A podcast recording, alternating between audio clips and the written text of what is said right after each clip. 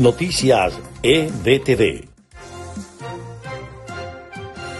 Estas son las noticias más importantes de Venezuela, Estados Unidos y el mundo a esta hora.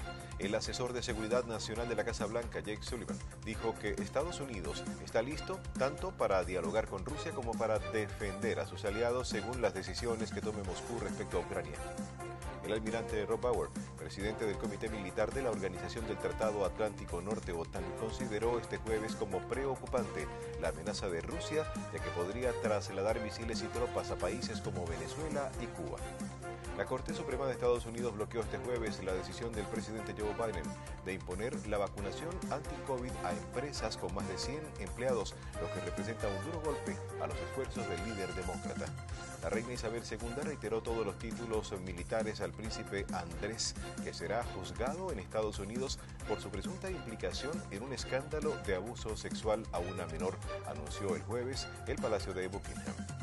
Estas fueron las noticias más importantes de Venezuela, Estados Unidos y el mundo a esta hora.